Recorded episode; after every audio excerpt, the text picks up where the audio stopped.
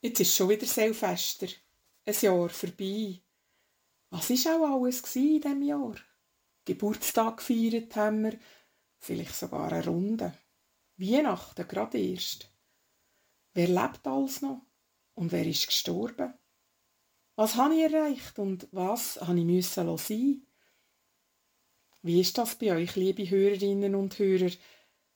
Gehen euch auch solche Gedanken durch den Kopf? Heute an Silvester, am letzten Tag vom alten Jahr. Und wie habt ihr es sonst so mit den Übergängen im Leben? Feiert ihr sie? Oder lieber nicht? Ich muss sagen, ich habe sie nicht immer gern, die Übergänge. Wenn etwas aufhört, dann traue ich dem meistens noch ein bisschen nach. Aber lustigerweise nicht beim Jahresübergang. Mal, vielleicht überlege ich mir schon ein bisschen, was war und was mich bewegt hat in diesem Jahr. Aber mehr traue ich am im Sommer nach. Wenn die Sonne Tag für Tag später aufgeht, das Kandersteg im Winter erst am 12 oder noch später, das prägt meinen Alltag viel mehr, weder eine neue Jahreszahl. Da verschreibe ich mich ein paar Mal und schon hat es. Es ist halt ein künstlicher Übergang, der zum neuen Jahr. Und darum gibt es, glaube ich, auch so viele Formen, den zu begehen. Weil, sind wir ehrlich, ändern tut ja nichts nach Mitternacht. Es ist immer noch Winter. Es ist noch das gleiche Wetter. Es wird nichts auf einen Schlag besser oder schlechter weil der Zeiger 12 überschreitet an der Uhr. Es geht einfach weiter. Und doch habe auch ich das Bedürfnis, den Jahresübergang zu gestalten. Es gehört sogar zu meinem Beruf. Auch heuer werde ich einen Gottesdienst halten an Silvester. Ich werde 10 vor 12 fertig sein damit, damit wir hören können, wie das alte Jahr ausgeläutet wird. Von Hand mit einer Glocke, die genau nur einmal im Jahr geläutet wird eben in der Silvesternacht. Und ich werde mit denen, die mitgefeiert haben, anstoßen. Und wir werden einander ein gutes Neues wünschen. Und ich werde es gern machen und mich über jedes freuen, wo da ist. Es gibt nämlich einen guten Grund dafür, so Übergänge zu feiern. Es ist ja nicht einmal ein christlicher Viertig. Es passiert nichts, weder dass einisch mehr ein Tag zu Ende geht und einen neuen anfängt.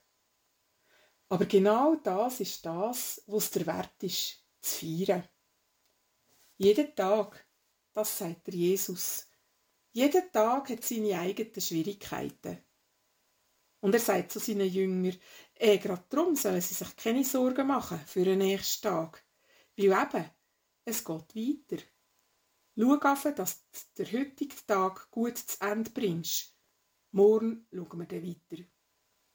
Jeden Tag schaut für sich, so übersetzen es andere. Sorgt mich nicht. Der Tag von morgen schaut dann schon, dass alles erledigt wird, wo muss. Und schließlich jeden Tag trägt genug an seiner eigenen Last. Vielleicht feiern wir eben gerade darum den Übergang vom alten zum neuen Jahr, weil wir das stellvertretend machen für jeden Tag.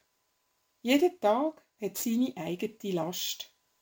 Darum legen wir die vor Mitternacht ab und sind frei. Für eine kurze Zeit. Für den, wo das alte Jahr ausgeläutet wird. Der heutige Tag abgeschlossen und der neue noch nicht da. Ja, es ändert nichts zwischen Silvester und Neujahr. Und doch ist es der Wert, den Übergang zu feiern, wegen diesen zehn Minuten vor Entlastung. Und darum, weil ein neuer Tag nicht nur Lasten, sondern auch Chancen bringt. In dem Sinn wünsche ich euch heute einen guten Tag. Erledigt, erledigt was nötig ist heute und genießt die Zwischenzeit, wo die Last von heute abgeleitet ist und die neue noch nicht aufgenommen. Stellvertretend für alle Vergangenen, und alle kommenden 365 Tage und Nächte. Mein Name ist Christine Neichenberger und ich bin Pfarrerin in der reformierten Kirchengemeinde Kandergrund Kandersteg.